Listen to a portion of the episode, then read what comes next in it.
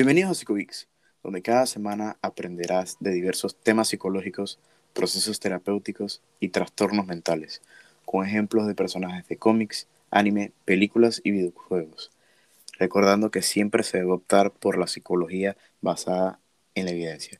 El día de hoy iniciamos con el séptimo episodio de Psicovix.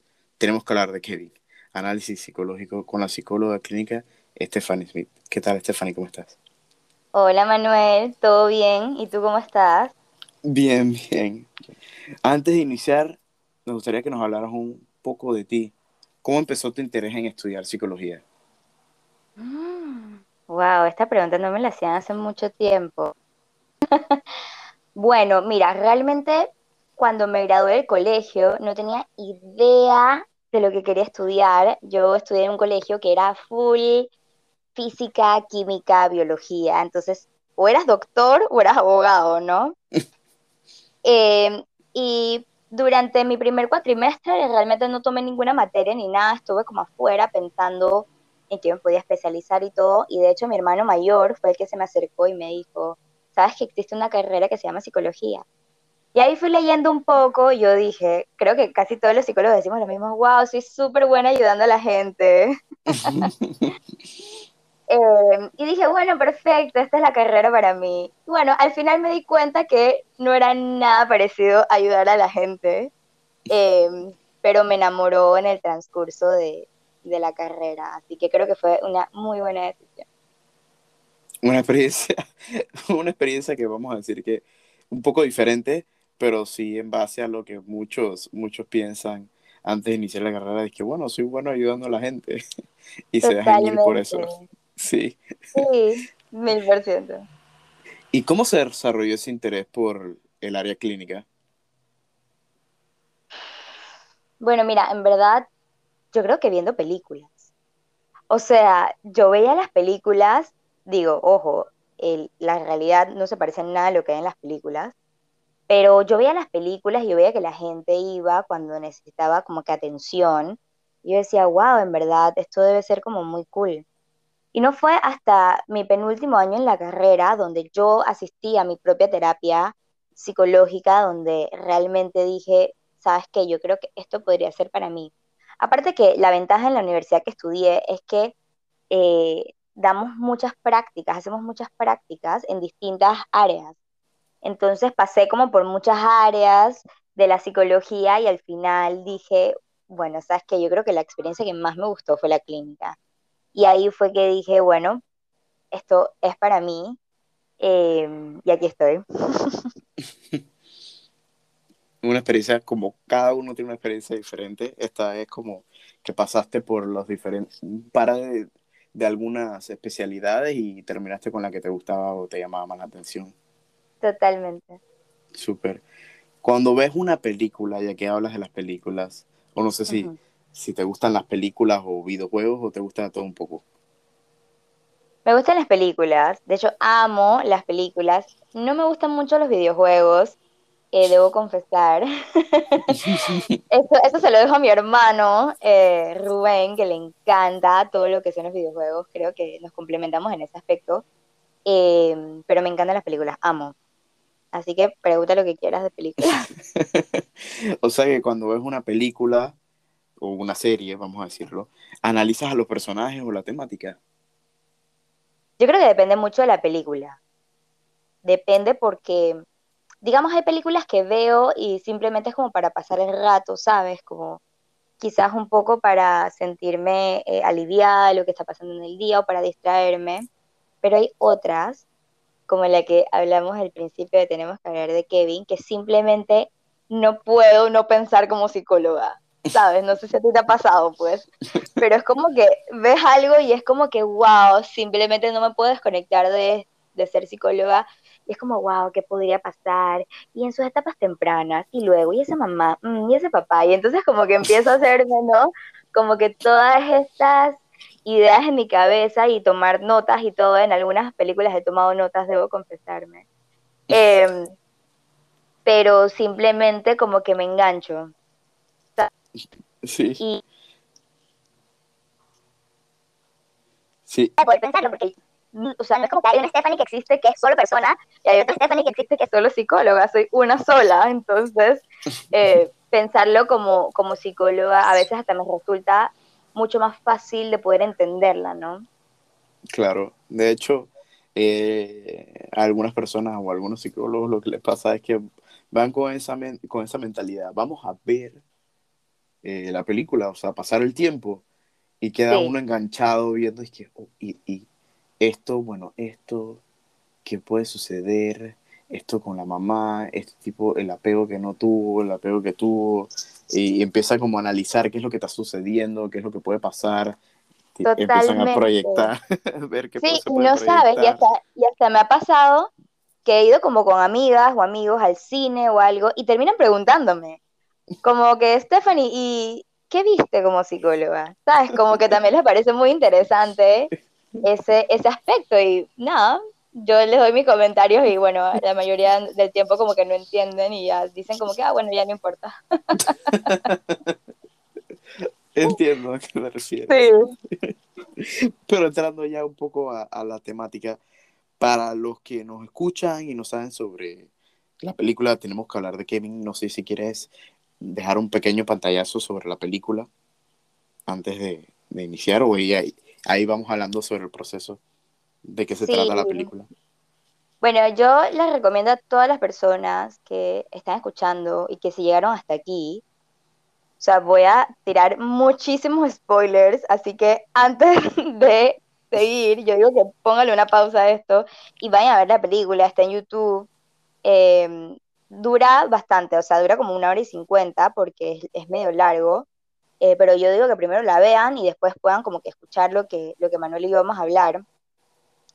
Eh, y ya voy a comenzar con el spoiler, así que este es tu momento para poder hacer pausa a este, a este audio. Eh, bueno, la película en realidad comienza de atrás hacia adelante, ¿no? Vemos como a esta mamá, de, bueno, a esta mujer de pronto, ¿no? como en una casa como vieja, sucia, eh, en la que se ve ella como sola, como abandonada.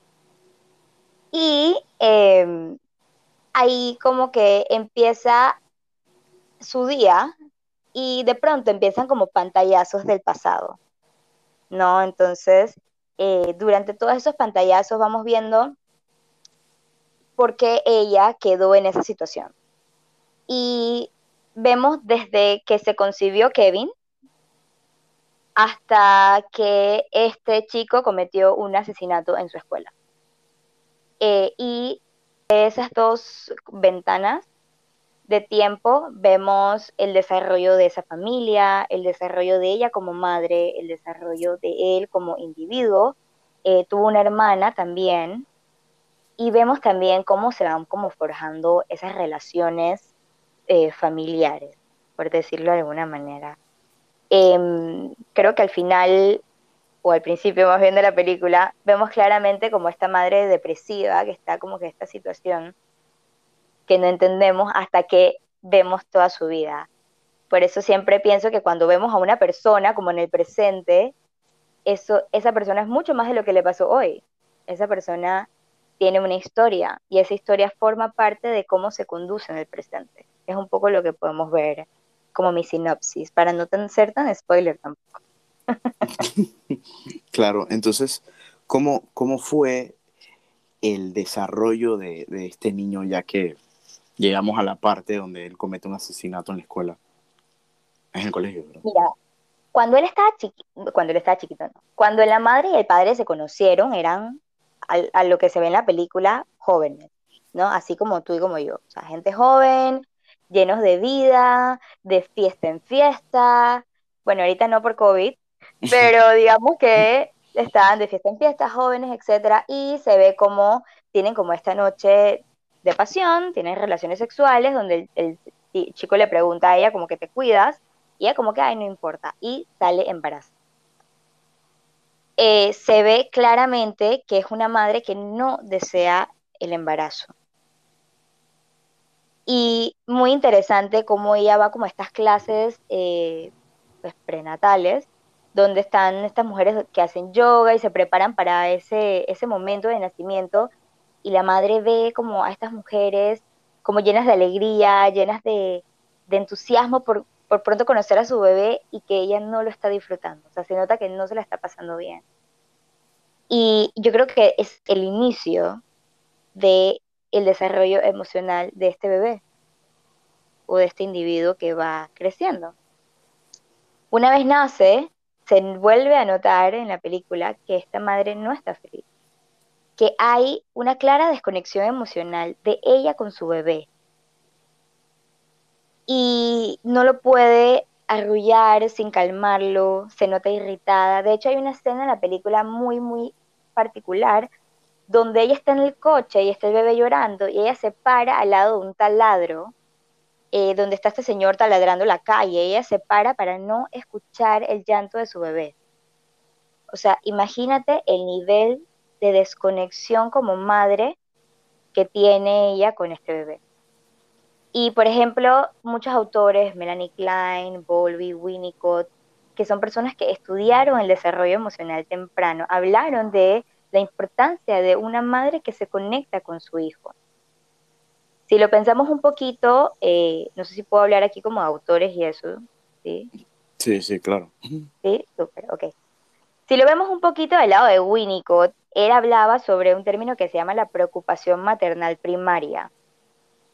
Y él decía que había una, o sea, que era muy importante que la madre pudiera como que proveerle a ese bebé un ambiente emocionalmente sano para que pudiese entonces este niño poder depender de ella de manera absoluta. Porque bueno, sabemos que un bebé humano debe depender de su madre de manera absoluta y la madre debe permitir esta dependencia. Y se ve en la película que la madre no puede hacer esto. No no puede dejar que su bebé dependa de ella. No, se siente muy agobiada por estas demandas de ese bebé que la necesita completamente. Entonces, digamos en términos del mismo Winnicott, no hay una madre suficientemente buena que pueda estar conteniendo a este bebé. Él hablaba mucho del holding, ¿no? que era la capacidad de poder brindar sostén a este bebé y del handling, que era la, capacidad de poder como manipularlo, ¿no? Entonces se ve que definitivamente no hay una estabilidad ni una preocupación de la madre hacia su bebé. Y a partir de esto se empieza a desarrollar la personalidad de ese niño, desde que uno está en esas edades que a veces pensamos que no son tan importantes, ¿no? Pero el niño para poder entonces poder crecer, se, empieza como a disociar de su realidad para poder sostenerse como un individuo. Entonces no se logra lo que estamos queriendo, que es una integración entre su psique, ¿no? que digamos que es su mente, y su cuerpo, porque no hay nadie que pueda hacer esa conexión entre ambas partes. No sé si, si, me estoy dando a entender o me explicaste, o me expliqué. Claro, claro. Pero ahora ya, ya que hablaste de la parte de la mamá, de hecho, con esta, con, con esta evitación que ella presenta con, desde, desde que él es bebé y, por así mismo se entiende desde la infancia, a él a la hora de, de establecer relaciones sociales, eh, seguras o estables, ¿él presenta algún miedo a ser rechazado, de quedarse solo, de, o le cuesta desarrollar algún tipo de relación social? Mira que lo, lo, más curioso de toda la película es que nunca se habla de que él tiene ningún amigo. O sea, él desde pequeño nunca estableció ningún tipo de relación social con nadie, ni siquiera con su madre. El padre, que bueno, realmente el padre es una figura bastante importante, igual en, este desarrollo emocional, porque digamos que es uno de los cuidadores primarios. Con el padre, el padre trató de vincularse con él y de hecho con el padre se siente un poco más de sintonía emocional, pero no por completo. ¿no? Entonces yo diría que, realmente hay muchas fallas eh, sociales ahí. Y bueno, también como que hay una falla ambiental de parte del padre también, ¿no? Que no, que ni siquiera lograba poder ver o sintonizar con la madre, ni sus estados quizás, digamos, depresivos en ese momento, imagínate cómo iba a conectar con un bebé. Claro, entonces... por decirlo coloquialmente, ahí como que todo el mundo estaba por su lado. Ajá, eso es lo que te iba a preguntar. Si el padre en ningún momento estuvo presente, si estaba completamente también eh, evitativo o lejos de, lo, del bebé, de lo que es Kevin y de la mamá. Eh, yo creo que el papá realmente como que no entendía qué es lo que estaba pasando. ¿Sabes? Como que él estaba en su función de voy a trabajar, voy a llevar eh, plata a la casa, eh, ¿sabes? Era más como un padre mucho más ambiental, por decirlo de una manera, que un padre emocionalmente conectado con la, con la realidad de la situación. La madre siempre le decía como que yo siento que él es malo, eh, yo siento que él hace cosas que, que no entiendo, pero ante los ojos del papá él no lo podía ver. De hecho, se ve un Kevin, yo diría que unos cuatro o cinco años, mentira, como unos tres años, que todavía no hablaba. Lo llevaron al pediatra y el pediatra como que, o sea, él está muy bien, no sé qué está pasando que no puede hablar. Y si tú ves los, los gestos del rostro de Kevin en ese momento, puedes como percibir que realmente no es que no podía hablar, que quizás como que no quería cumplir con lo que la madre le estaba pidiendo. Eh, de hecho, también se ve un Kevin un poquito más grande, como de 5 años, que no está pudiendo tener un control de esfínter. O sea, él está usando pañal eh, a los 5 o 6 años, ¿no? Eh, de alguna manera yo lo veo y digo, wow, o sea, él está queriendo todavía tener esa dependencia con su madre, ¿no? Queriendo que de alguna manera lo vean, lo traten, lo, lo cuiden. Pero la mamá simplemente, como no pudo hacer ese, ese bond o esa conexión desde antes, no se puede vincular con él y no lo puede ver. Claro, por lo que comentas, se observa ansiosamente una búsqueda de aprobación y de parte de la madre hacia él, vamos a decir materna, y no lo consigue. Y por parte del padre, por lo entendido, tampoco. Tampoco. Ese, el papá está ahí como... Está Sí, realmente él nada más como que es alguien que, está como, como dando, como proveen, como proveyendo, proveyendo se dice, no, eso no, eso no es una palabra, ¿cómo se dice?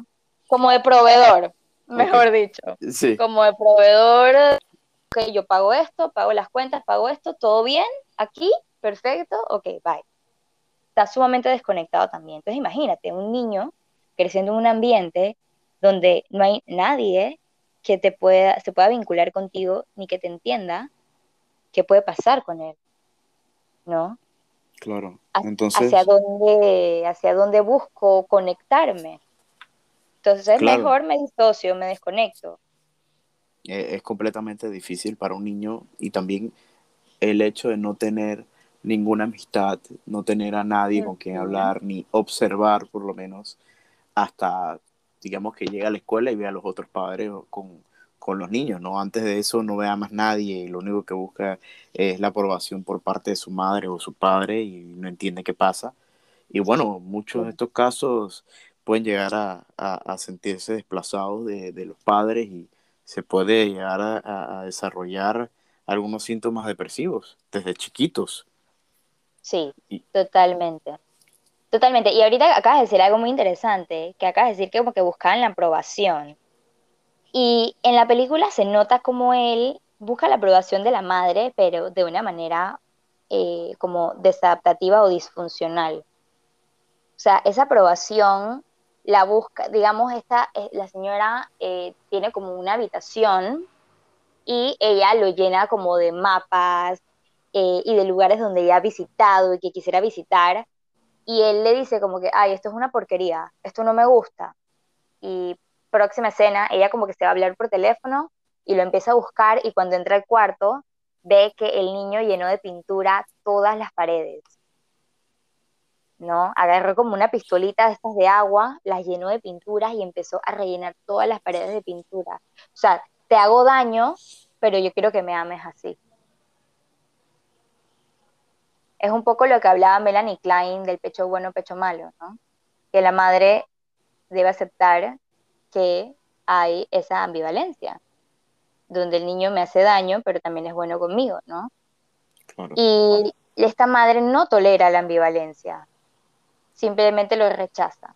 Entonces, la mamá agarra la pistolita, la tira al piso y empieza a destrozar la pistolita de este niño de, digamos, cinco años aproximadamente. O sea, ¿qué, te imaginarías tú, Manuel, eh, pensando en esta escena?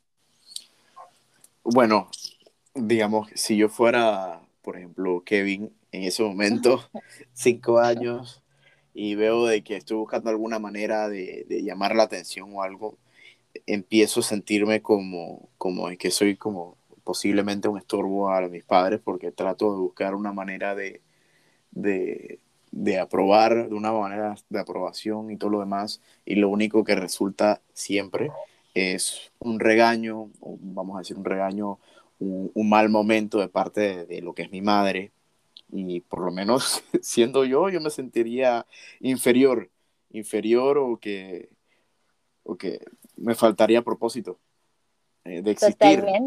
Porque simplemente me echan a un lado y todo lo que yo hago es algo malo.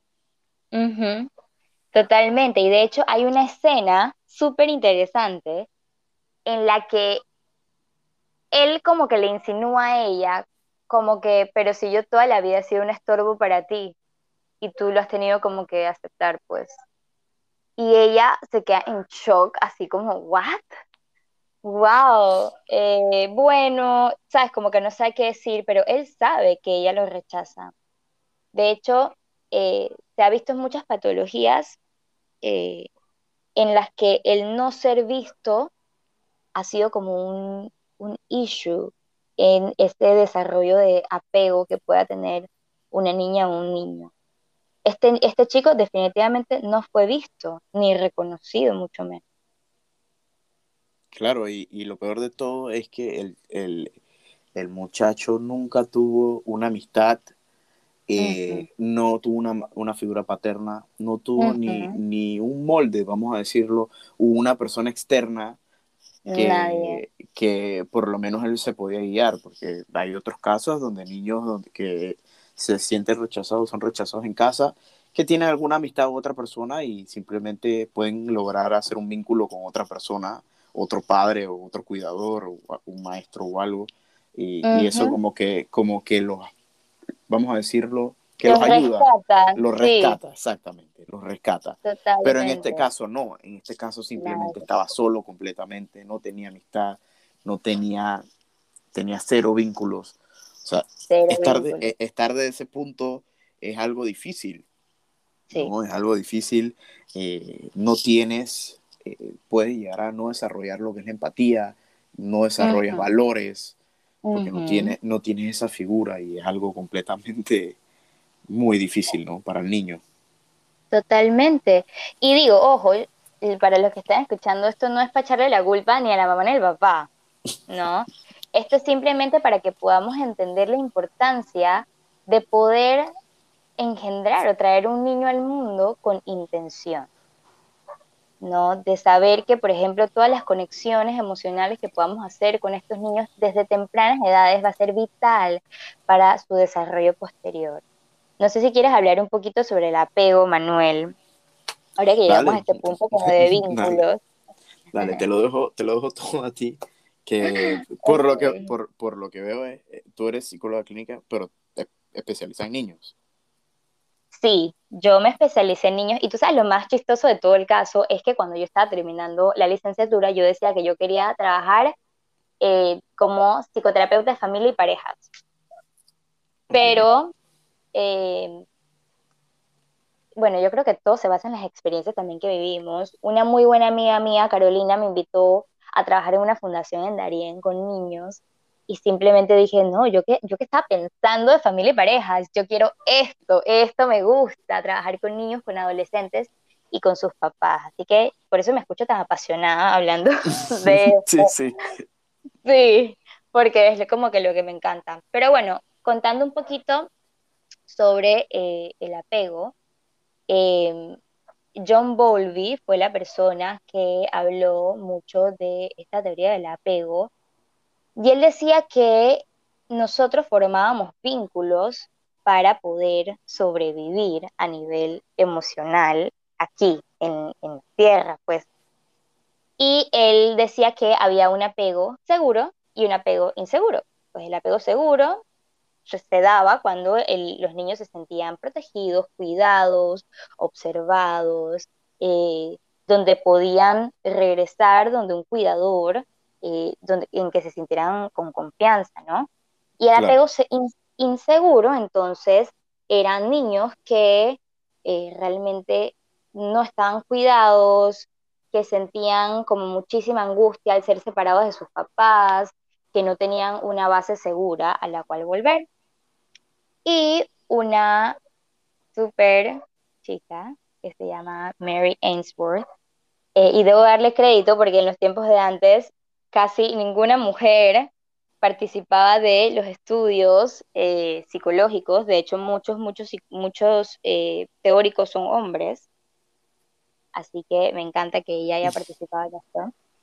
Mary Ainsworth entonces dijo, ok, Volvi, tenemos un apego seguro e inseguro, pero hay algo más. Yo veo que hay ciertas, eh, ciertos niños que tienen características muy particulares y lo empezó, empezó como a desglosar ese apego inseguro en otros tipos de apego.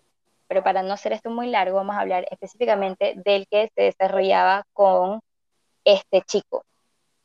Hay un tipo de apego que se llama apego desorganizado y es uno de los más complejos a nivel de vinculación emocional, especialmente cuando somos adultos.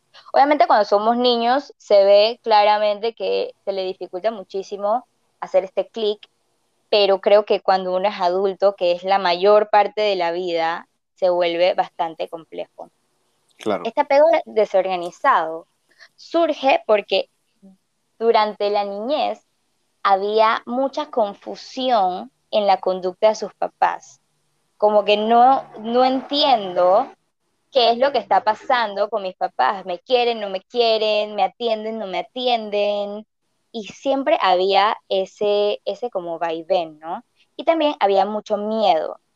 Me voy a quedar solo, ahora cómo voy a sobrevivir, qué podría estar pasando conmigo. Y desarrolló muchísima, muchísima inseguridad. Y estos niños podrían, por ejemplo, desarrollar conductas eh, hacia sus papás, como me acerco buscando cuidados de ti, pero te evito, como tú estabas diciendo, ¿no? Que de alguna manera tú veías como que sentías que él como que evitaba eso también. Claro. Y, pero porque tengo miedo, te evito porque tengo miedo de no saber qué esperar de ti.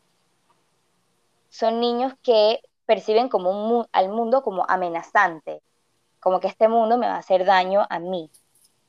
De hecho, también se ve como una limitación en su desarrollo por esas vivencias traumáticas que vivieron en la infancia. Por ejemplo, ahí lo vemos con Kevin, que pues ese control de esfínter no lo logra hasta los 5, 6 años, aunque yo no diría que él no puede controlar su esfínter, porque un día de la nada va al baño solo. Ok. Pero es una conducta muy desadaptativa, pues. O sea, él está tratando de que lo cuiden, imagínate. Eh, también pueden ser niños con una baja autoestima, pues que no se valoran. Y yo creo que el concepto o la idea que más claro se me hace para poder hablar de este apego es la disociación. O sea, es alguien que pierde el contacto con la realidad tratando de huir. Y tú ves a este, a Kevin, que es un niño que no está, eh, como tú decías, no desarrolla empatía, no puede eh, saber cuando otra persona tiene miedo o, ¿sabes? Se siente cómodo contigo o tú estás haciendo cosas que quizás desagraden al otro. Eh, pueden ser muy agresivos también. y como tú decías, del lado de la depresión también me gustó que lo, que lo sacaras porque sí, también pueden ser personas que desarrollen un grado de depresión como para anestesiar eh, lo que está pasando a nivel emocional, pues. Claro. Digo, por todo lo que explicas, bueno, también se da a entender de esa conducta que él tiene, vamos a decir, explosiva, o eh, sí, sí, vamos a decirlo como conducta explosiva, a reaccionar cuando la mamá le da el cuarto con los mapas y él decide pintarlo todo. Así es como una conducta explosiva. Esto también como, vamos a decir, como, no sé si ellos también desarrollan estas conductas impulsivas y no piensan antes de actuar y son muy impulsivos, así como también, como comentaste, como no agresivos, sino impulsivos. Mira, yo creo que a partir de un apego desorganizado se pueden eh, ver muchísimos tipos de conducta. Obviamente eso ya va a ser, va a depender de cada niño, pero yo diría que podría, que sí podría pasar que tienen este, este tipo de comportamiento impulsivo. Eh, y bueno, y que también es un poco agresivo, ¿no? Porque yo estoy tratando de llamar la atención, pero en el camino te estoy hiriendo, pero como estoy tan disociado de esta realidad, no sé si te estoy como que haciendo daño. Sí, claro. No sabes qué en realidad estás, qué en realidad, si le estás haciendo un daño, si no le estás haciendo un daño, simplemente lo haces y no, entiendes eh, qué es lo que, sucede. Ahora, comentamos, comentaste sobre su parte en casa. La pregunta importante ahí es cómo es en la escuela. Porque si él en la casa, él tiene estas conductas, y vamos a decir, si él ha visto lo único que ha visto por parte de los padres, vamos a decir madre más que nada, que es con lo que, lo que más ha hablado, de una, una reacción negativa o evitativa. ¿Qué sucede en la escuela, en el colegio, si, e, si, él, si él, digamos, tiene alguna reacción de estas y las reacciones son diferentes en sus amistades, bueno, no amistades, compañeros de clase o maestros, si, si, si llega algún momento, en, si se llega un momento a observar de que él queda como, como, no entiendo qué está pasando, esto no es lo que estoy acostumbrado a ver, no sé si eso se llega a ver en, la película. Mm, Manuel, acabas de dar con la fantasía que yo tengo de esta película porque nunca se muestra a este chico en la escuela. wow, ok. o sea, nunca se ve que él interactúe con otros personas, ni con niños en la barriada, nadie. O sea, solamente se ve, o sea, el único momento en el que él se ve en la escuela es cuando eh, ocurre esta serie de asesinatos. Ok. Eso, eso es como que todo ese desarrollo, o sea, no hay más. Pero digamos que si podemos fantasear con eso, pero creo que en este podcast no lo podemos permitir. Em, yo pensaría que quizás fuese un niño que se aísla mucho, ¿sabes? Que quizás los papás eh, de, a la escuela, a, al, hablar con el director o la directora, eh, ¿sabes? Probablemente moleste a los maestros o falte el respeto a la autoridad, eh, o no entiende de normas, de límites, ¿no? Eso es lo que yo como que fantaseo con este que ven en la escuela. De hecho, creo que hay una escena donde la mamá le pasa como a buscar a la escuela y todo, pero no, no se ve mucho más allá, pues, eh, de esto. Y algo que se me pasó a mencionar es que en algún momento de estos en que la madre se siente demasiado frustrada, que, lo va a cambiar, que le va a cambiar el pañal, imagínate, este Kevin de 5 o 6 años, se le cae. O sea, ella como que lo trata de poner encima de la mesa del cambiador este y se le cae y él se fractura la mano. Y cuando llegan a la casa, que el padre ve la fractura, le pregunta, ¿qué te pasó? Y, él, y Kevin le dice así como que, ay, nada, mamá me trató de subir al cambiador, pero yo me caí solo. Wow. Sí, súper interesante. Y es como que, entonces yo en esa parte me pregunté como que, oye, ¿estás tratando de establecer algún vínculo con tu mami? wow. Sí, es fuerte, en verdad, la película es súper fuerte. Pero bueno, ahí vi como que un destellito de quiero vincular. Que, que ahí como que hablamos la parte social, ¿no? Y el otro destellito de quiero vincularme es cuando la madre vuelve a quedar embarazada, nuevamente tiene relaciones sexuales con su esposo, sin cuidarse, queda embarazada y ella no le cuenta al esposo que está embarazada, sino que Kevin de pronto la ve y le dice, ay, mami está más gorda. Y entonces, escena siguiente, la, eh, la señora contándole al esposo que sí, que estoy embarazada. O sea, y ya se veía que podía tener más de cinco meses, porque se le veía la barriga y todo. Y ella como que, bueno, no sabía cómo decírtelo, pero bueno, sí, estoy embarazada. Tienen a una niña y la mamá sí se puede vincular con ella. O sea, se nota que es una cosa totalmente diferente a lo que pasó con Kevin. Y vemos a un Kevin celoso. Vemos a un Kevin de pronto que quiere que mamá eh, vaya a la cama y me lea un cuento, que quiere que mamá eh, me cuide, que ay, me siento enfermo y quiero que te acuestes aquí conmigo. Y es súper interesante ver cómo otro hijo puede causar un impacto emocional en el primogénito. Claro. Y más cuando es un hijo deseado, mimado, eh, amado, eh, que en el cual mamá sí se puede vincular con esta, con este chico, esta chica y conmigo no. Bueno, en este caso era una niña, imagínate. Claro, entonces en este caso él sí se empieza, vamos a decir que se empezaría a compararse con ellos. Y, se, y él observa que el trato es diferente. entonces de, esta, de esta manera los celos eh, crecen, ¿no?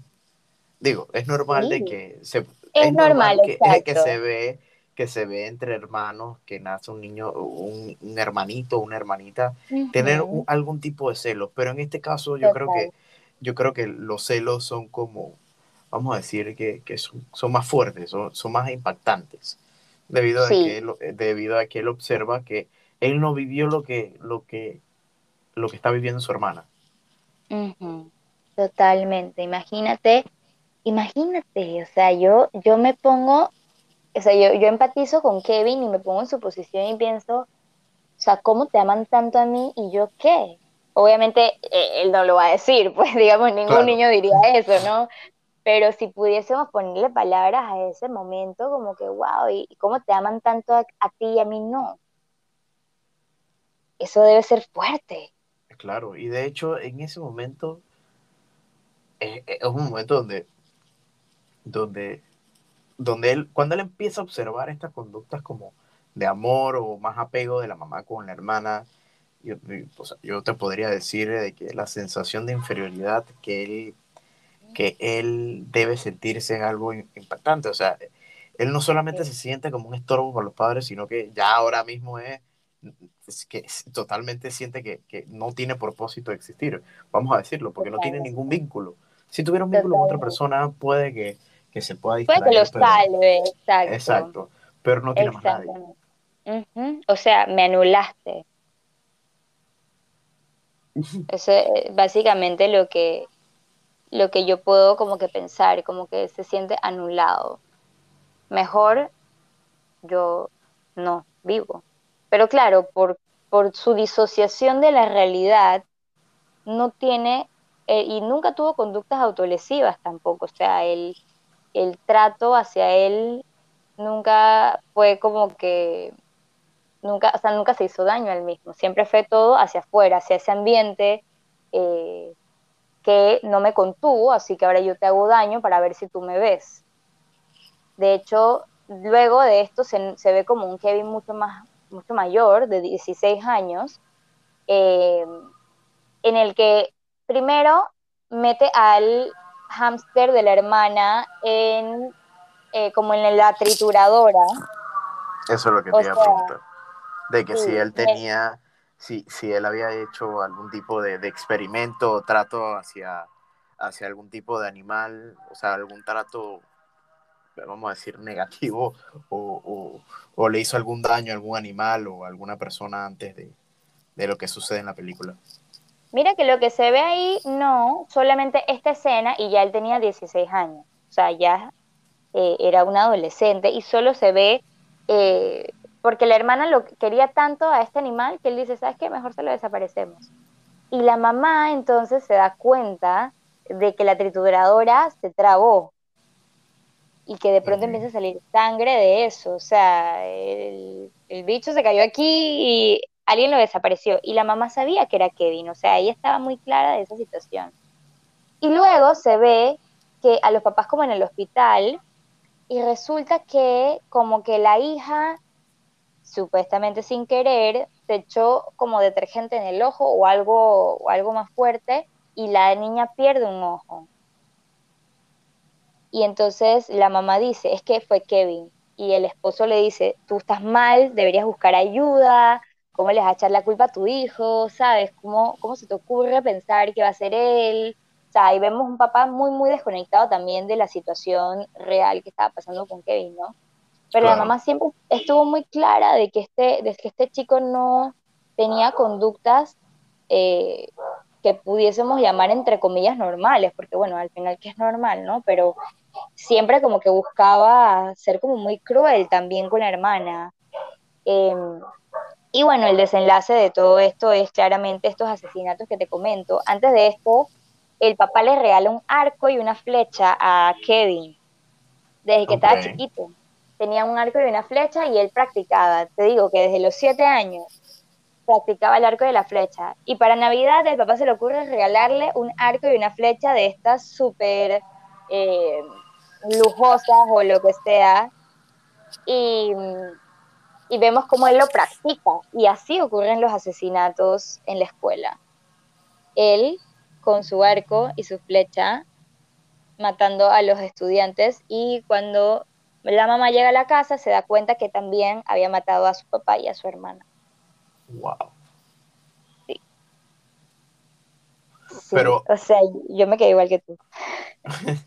pero él, o sea, que en ningún momento se, ve ningún tipo de, vínculo, bueno, ya sabemos que ningún tipo de vínculo, pero no se observa ningún tipo de, de nada en la escuela, o sea, él eh, no se observa nada, ni siquiera una clase, ni nada, ni, ni, esta conducta, ni qué tipo de conducta tenía con las amistades, nada. Nada. compañeros de escuela. Nada. Nada, nada. Impresionante. O sea, impresionante. Y bueno, eh, leyendo un poco de muchos, o sea, mucha gente ha analizado esta película, porque claro, me imagino que también se hacen las preguntas que tú te haces, ¿no? Claro. o sea, ¿qué está pasando? ¿Por qué? ¿No? Eh, pero creo que la película hace foco en la importancia de este desarrollo con la madre. Claro, sí. O sea, por eso es que es tan importante, si alguien por aquí quiere estudiar psicología clínica, eh, ya sea de adultos o de niños y adolescentes, cuando estés haciendo la historia clínica, es muy, muy importante hablar sobre esas relaciones afectivas desde la infancia. ¿Cómo fueron esos papás con ese niño cómo son? Eh, si pudieses describirlo en algunas palabras, ¿qué dirías de él? Eh, ¿Cómo fue este embarazo? Eso también es súper importante. Eh, ¿Fue un embarazo deseado? ¿Fue no deseado? ¿Cómo eh, cómo sentiste a tu hijo en la barriga, o sea, todas esas cosas son tan importantes porque vemos cómo ese desarrollo emocional y esa conexión o no conexión con ese niño va a formar cierto tipo de personalidad. Obviamente no todo el mundo va a ser Kevin claro. y va a desarrollar ese tipo de trastorno, pero pueden desarrollar muchísimos otros. Entonces, la gente, mira, había gente que hablaba que podía ser como un trastorno límite de la personalidad, habían otros que podía ser un trastorno antisocial eh, o, una sociopatía, como también le dicen. ¿Qué piensas tú, Manuel, después de todo lo que hemos hablado? Bueno, siento que es muy importante la parte de la infancia, como, como tú comentas, ¿no? Eh, el no presentar ningún tipo de vínculo o no tener ningún tipo de, de vamos a decir, desarrollar valores, empatía y las conductas impulsivas de este muchacho, obviamente se pueden presentar diferentes tipos de rasgos de una personalidad antisocial. De lo cual, de lo cual siento que, que, que, es muy difícil, ¿no? O sea, te diría que sería como más como para, para, o sea, sería bueno como saber un poco más, pero por lo, por lo entendido, por lo visto, por la falta de empatía, por las conductas que él presentaba, me dejaría llevar más por lo que es la conducta, lo que es un trastorno de, personalidad antisocial antes que, que, otra cosa, ¿no? Totalmente, yo estoy de acuerdo. Obviamente en lo de en el trastorno límite lo pensaron más por la disociación que tiene él con la realidad Em, en ningún momento se ve que, que, tiene ningún tipo de remordimiento. De hecho, la película acaba eh, de él en la cárcel, la mamá lo va a visitar todo el tiempo. Y la mamá le pregunta como que, ¿sabes? Porque estoy aquí hoy, un día que en realidad no debería eh, recibir visitas. Y él le dice, sí, porque hoy se cumple como mi aniversario, ¿no? Eh, y la mamá le dice como que sí, dos años desde que hiciste lo que hiciste. Y ella le pregunta, ¿por qué lo hiciste? Y eh, su respuesta es, yo pensé que lo sabía, pero creo que ya no lo sé. Y es como que, wow, o sea, sabes, como que no, no siento que hubo como que remordimiento ni nada, pero quizás simplemente es, fue esa sensación de lo quise hacer.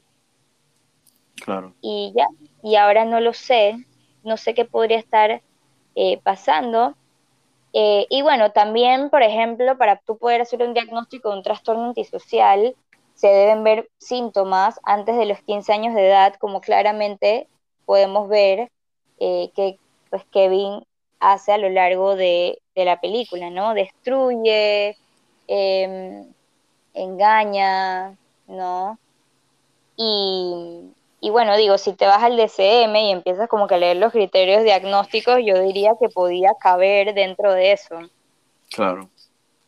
Y, ahí como que... Ajá. No, no, dale, dale, continúa.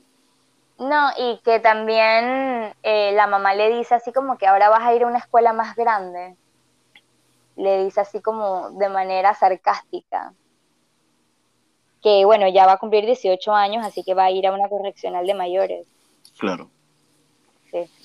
Digo, sí, eh, tomando en cuenta esto, eh, cuando son muchos, son pelados, vamos a decir, pelados niños o adolescentes, que, que presentan esta sintomatología, eh, es importante que, bueno, si ellos llegan a, a presentar estos síntomas y son, son, vamos a decir, no diagnosticados, vamos a decir que fueron, ellos han sido, han ido a, a psicólogos, y han sido tratados, ellos pueden decir de que se puede proyectar de que puedan tener, digamos, el trastorno de, de la personalidad antisocial tras no diagnosticarlo como tal eh, hasta que cumplan la mayoría de edad, porque siempre, o sea, se comenta de, que, de que dentro de la adolescencia, o vamos a decir, terminado su desarrollo, alguien puede llegar a enseñarlo, inculcarle un poco más sobre eh, los valores u una u otra cosa, ¿no? Y entonces, al no, al no presentarlo, presentarlo, el psicólogo psiquiatra que lo haya visto,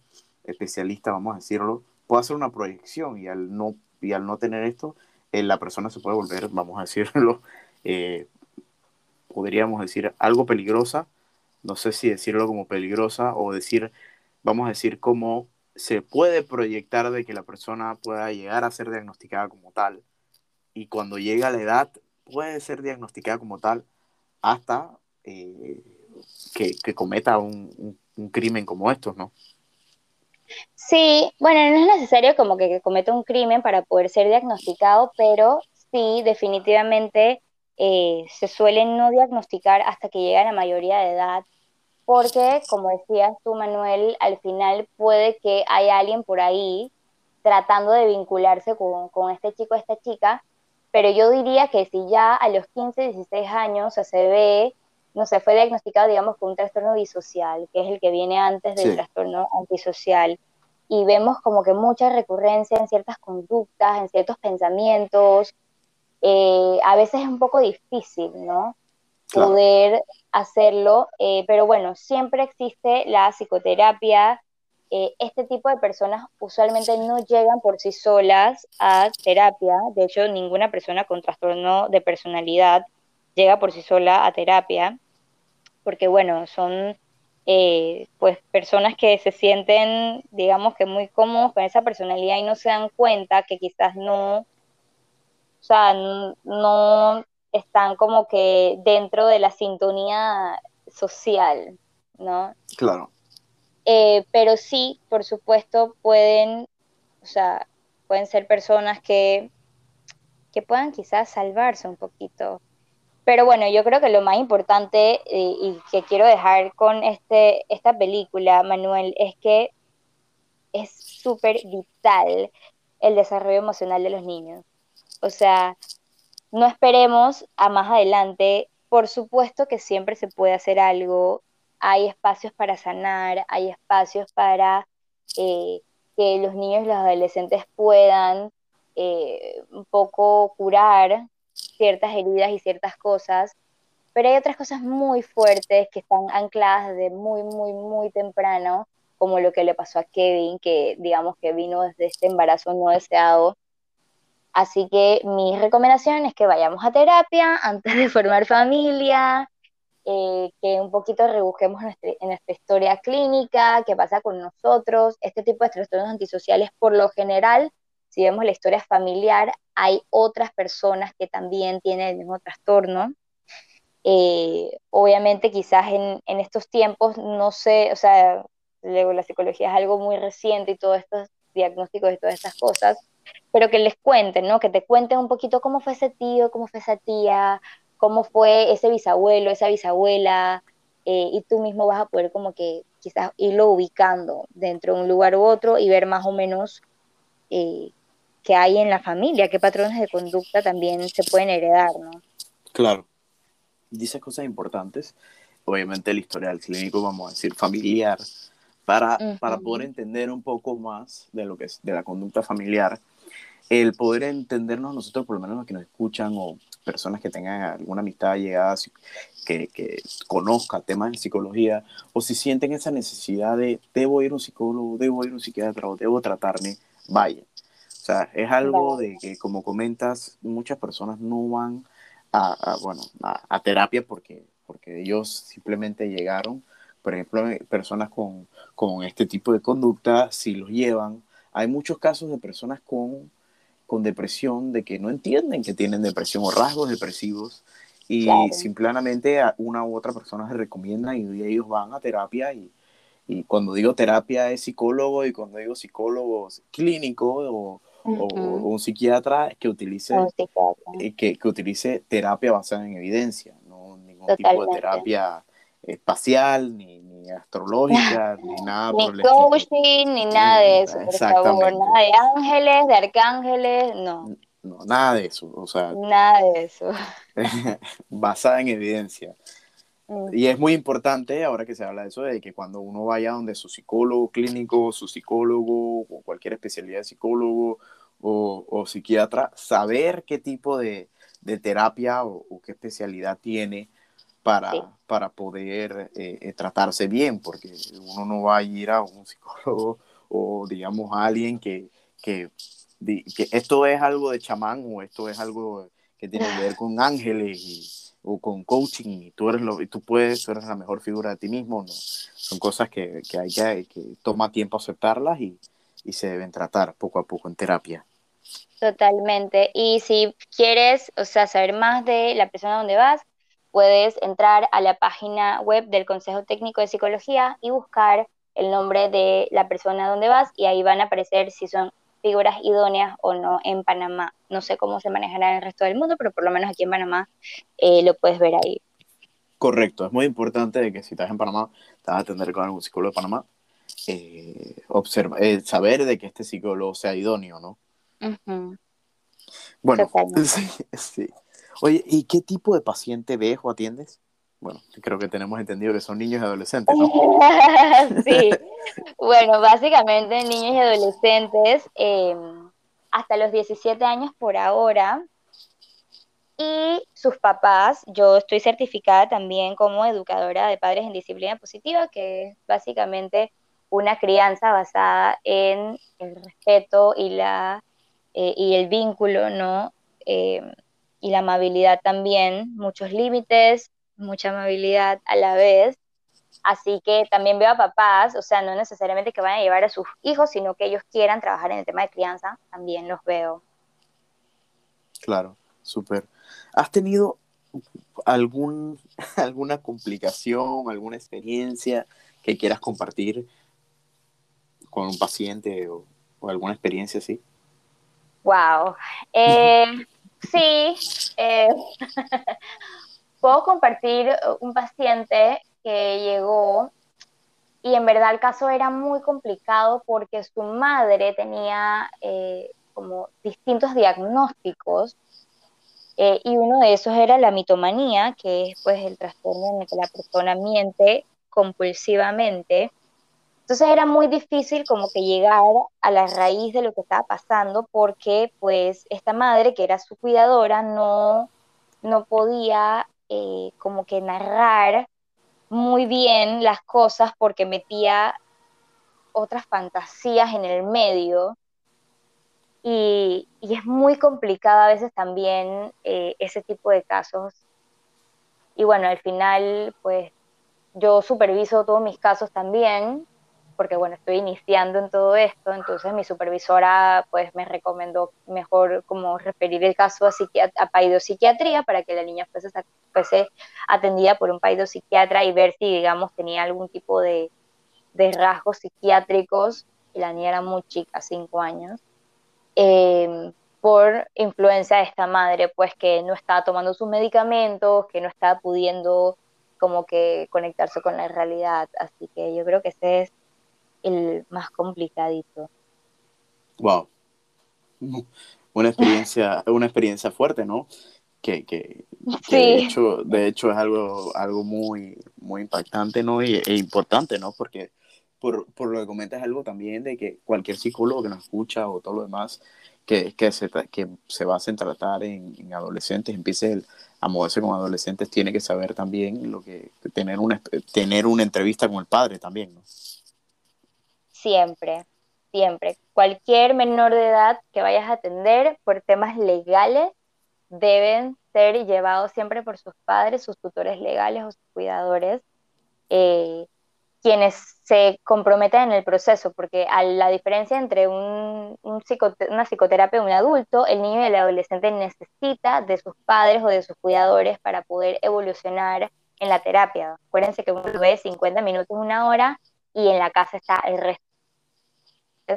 Eh, se necesita muchísimo de esa intervención eh, de sus cuidadores y también la escuela, si el caso lo amerita, para que ese niño o ese adolescente realmente pueda eh, sanar y pueda eh, estar mejor.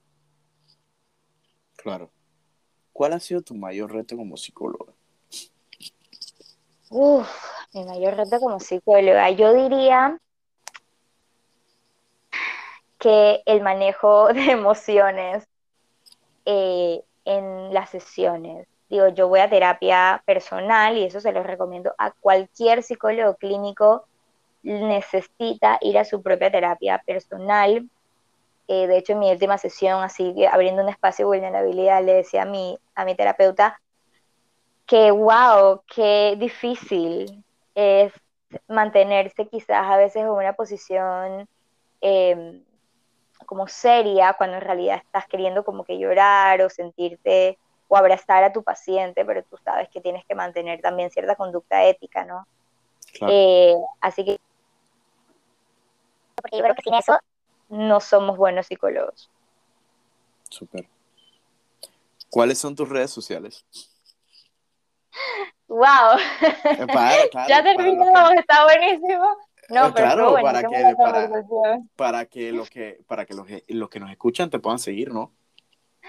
Buenísimo, bueno, yo estoy como Study Buddy PTY en Instagram, esa es la única red social que tengo ahora porque yo sola la manejo. Y creo que es suficiente para mí, eh, pero búsquenme por ahí, siempre estoy full activa, activa en las redes sociales. Y pues pueden escribir a mi DM o mi mensaje directo cuando quieran y yo les contesto. Eh, por otro lado, eh, para los que nos escuchan y estén interesados, o conozcan a alguien que pueda estar interesado, ¿tú atiendes presencial, tele, teleterapia? O... Sí, ahorita mismo estoy presencial y también por teleterapia, eh, así que si me escriben, yo les puedo como que decir las tarifas, les puedo decir mi modalidad de atención, de cuántas, cuántos minutos, etcétera, etcétera.